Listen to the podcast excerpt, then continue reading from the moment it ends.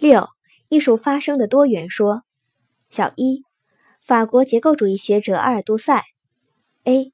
阿尔都塞把列维施特劳斯的结构主义观点用于说明社会的发展，认为社会发展不是一元决定的，而是多元决定的，并进而提出了多元决定的辩证法，或者说是结构的辩证法。B.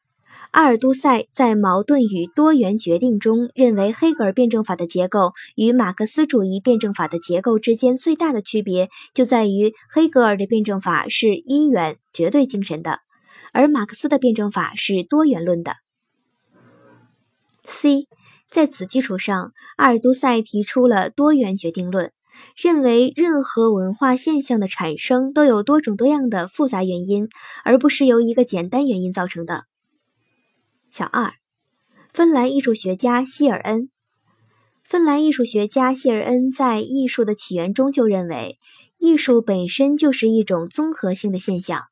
因此，研究艺术的起源必须采用社会学、人类学、心理学等多学科相结合的综合研究方法。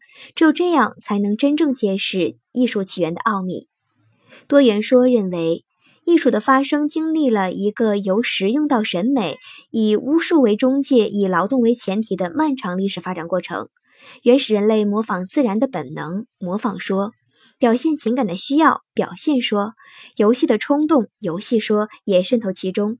甚至对于原始人来说，更为重要的原始巫术，巫术说与原始生产劳动，劳动说，更是在其中发挥了决定性的作用。虽然物质生产劳动是艺术起源的根本原因，但艺术的起源却不能简单的完全归结为劳动。艺术的起源应当是多因的，而不是单因的。